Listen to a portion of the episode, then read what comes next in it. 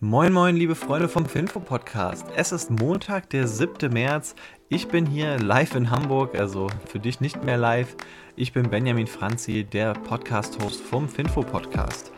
Und ich präsentiere dir deine morgendlichen Aktien- und Finanznews. So, heute komme ich mal mit diesen spannenden Themen. Zuallererst der DAX, dann wieder mal ein bisschen Russland und Ukraine, Tesla und zu guter Letzt Berkshire Hathaway.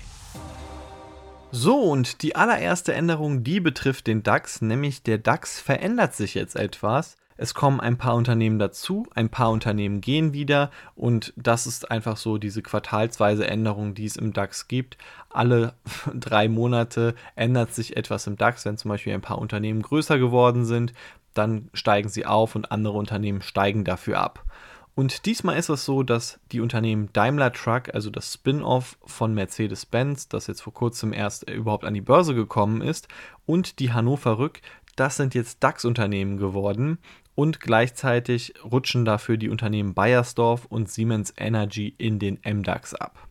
Außerdem ist es so, RTL und Siltronic und Sixt werden auch noch MDAX-Unternehmen. Freut mich auf jeden Fall für diese Unternehmen, dass sie auch die, in die mittlere Liga reingekommen sind.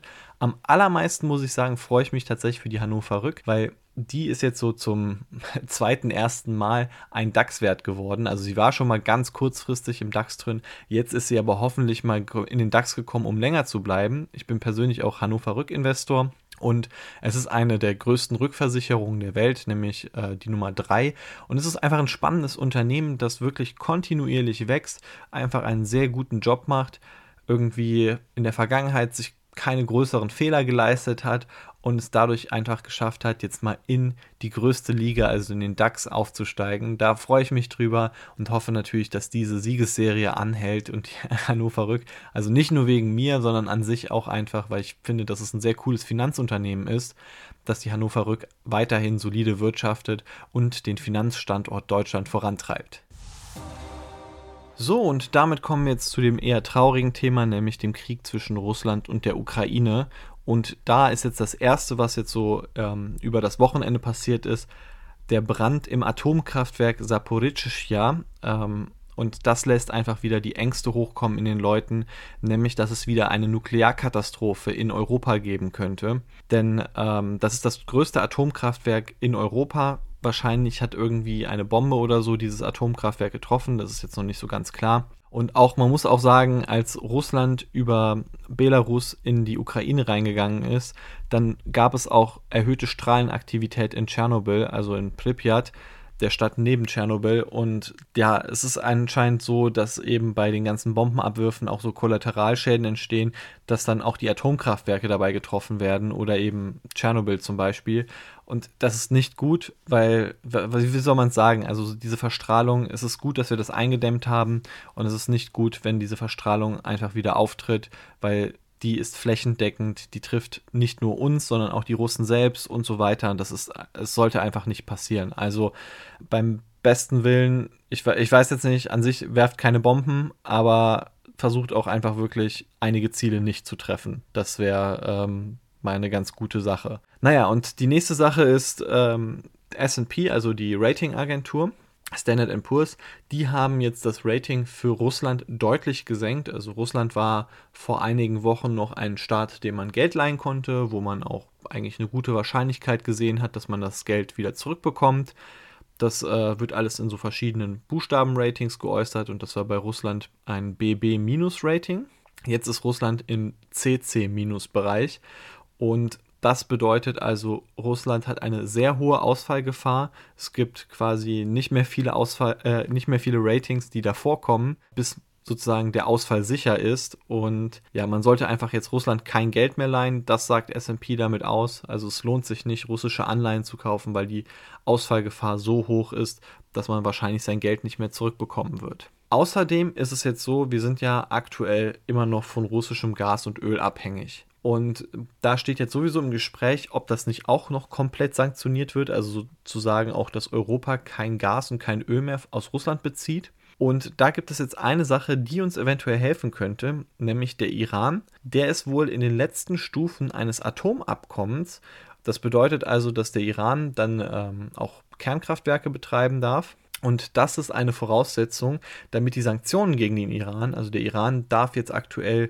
nicht einfach so frei Öl exportieren. Und wenn diese Sanktionen fallen gelassen werden, dann könnte der Iran richtig viel Öl exportieren und vielleicht so einen Teil dieses, ähm, dieses Problems mit Russland, also was ja aktuell auch sehr stark auf dem Ölpreis lastet, dieses Problem etwas senken, etwas lösen. Vielleicht würden sich die Ölpreise entspannen. Es würde wieder mehr Öl im Markt geben, mehr Angebot. Und ähm, ja, man merkt es ja vielleicht an der Tankstelle. Also ich war jetzt kürzlich tanken, Diesel bei fast 2 Euro, Benzin ist ja auch bei 2 Euro. Ähm, das könnte sich dann alles etwas reduzieren. Ansonsten natürlich in Deutschland zum Beispiel kann man auch vielleicht bald mal mit Steuern oder so anfangen, dass man die irgendwie senkt. Also ich denke, da gibt es genügend Möglichkeiten, aber sowas auf der Angebotsseite, das ist, denke ich mal, eigentlich das Beste. Also auch Steuern kann man nur begrenzt senken und dann irgendwann muss man trotzdem halt wieder das Angebot erhöhen. Und äh, das wäre ziemlich cool, wenn man da irgendwie mit dem Iran ein Abkommen findet, um unabhängiger von Russland zu werden. So, und damit komme ich jetzt zu Tesla und die haben jetzt eine Genehmigung nach dem Emissionsschutzgesetz bekommen. Das bedeutet also, sie können bald produzieren, sie müssen nur alle Auflagen daraus erfüllen. Allerdings gibt es auch einen kleinen Downturner so, nämlich Tesla darf jetzt keine zusätzlichen Wassermengen mehr nutzen. Ähm, also sozusagen einmal haben sie vor Gericht gewonnen oder dürfen jetzt eben nach diesem Emissionsschutzgesetz dürfen sie jetzt produzieren bald.